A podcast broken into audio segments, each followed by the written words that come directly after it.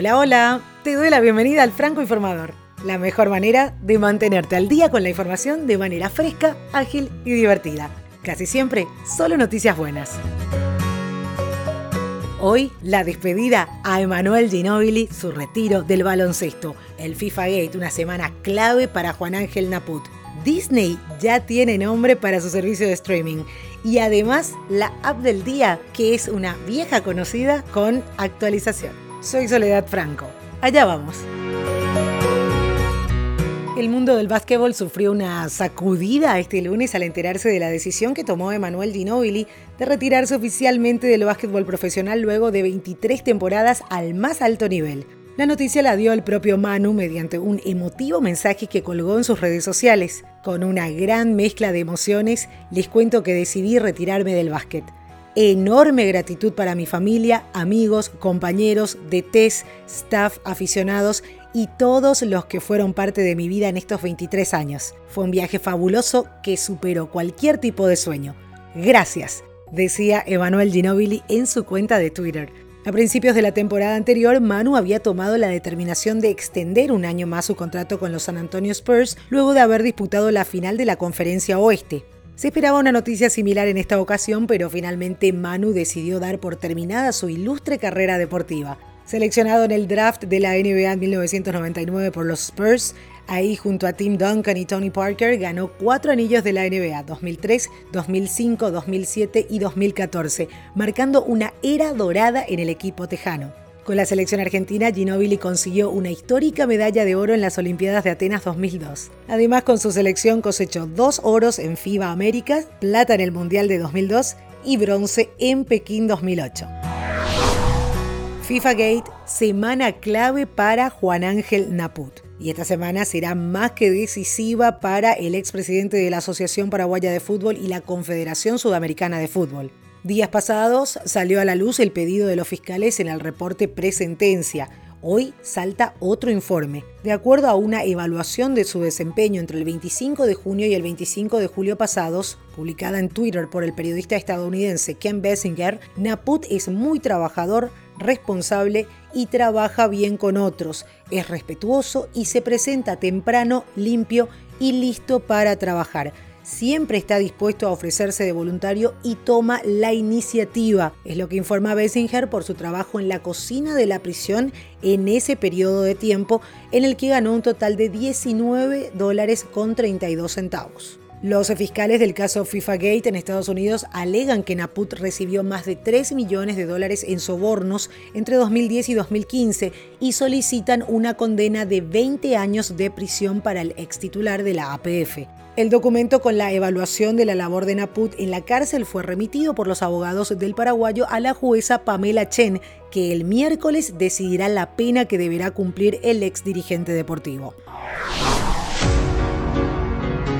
Y la educación está cambiando, sin duda alguna. Google, Apple e IBM se están uniendo a la tendencia de las empresas que prefieren evaluar aptitudes más que calificaciones. No exigir calificaciones no es necesariamente malo y cada vez son más las compañías de tecnología que consideran irrelevante un título universitario para reclutar a sus trabajadores. De acuerdo con CNBC, Joanna Daly, vicepresidenta de talento en IBM, el 15% de sus trabajadores no cuenta con un título. Se trata de una excelente noticia para aquellos que por ciertas situaciones personales o económicas no pueden asistir a la universidad.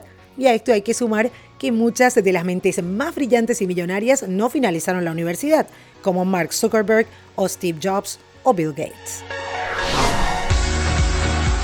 Y desde el año pasado Disney está planeando el lanzamiento de su propio servicio de streaming, uno con el que competir contra gigantes como Netflix, HBO o Amazon. Ahora, después de meses de silencio, empezamos a saber los primeros datos sobre esta nueva plataforma que debería llegar a lo largo del 2019 a Estados Unidos. Según un informe publicado por Variety, la alternativa a Netflix de Disney se llamará Disney Play y será la máxima prioridad de Disney en 2019. El servicio incluirá sus propias películas, además de las producciones de otros estudios de su propiedad, como Marvel o Pixar. En el caso de Marvel, son las películas y futuras producciones, y no las actuales series de Netflix como Daredevil o Jessica Jones. Desde Disney informan que la principal manera de competir con sus adversarios será a través de los precios bajos.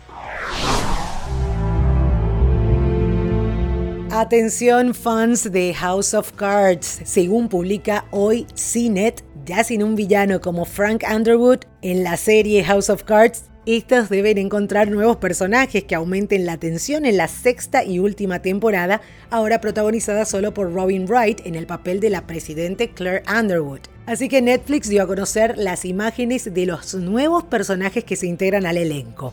Diane Lane y Greg Kinner, quienes interpretarán respectivamente a Annette Shepard y Bill Shepard, hermana y hermano herederos de Shepard Unlimited, un conglomerado industrial líder cuyas fundaciones familiares ejercen una poderosa fuerza detrás del panorama político estadounidense. A Lane Kinner se añade el actor Cody Fern, como Duncan Shepard, el ambicioso hijo de Annette, que representa la próxima generación de jugadores de poder de Washington. La sexta y última temporada de House of Cards se estrena el 2 de noviembre en Netflix.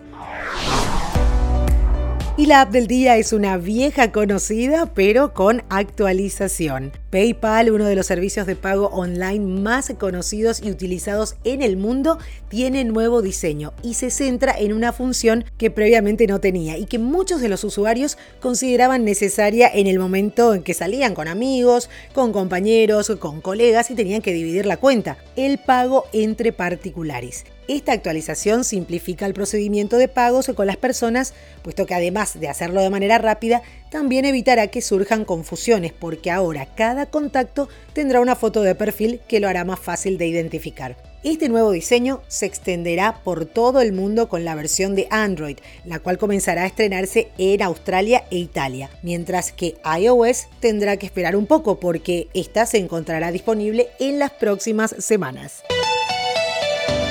Y esto es todo por hoy en el Franco Informador. No olvides dejarme tus comentarios en cualquiera de las plataformas en las que estés escuchando este podcast.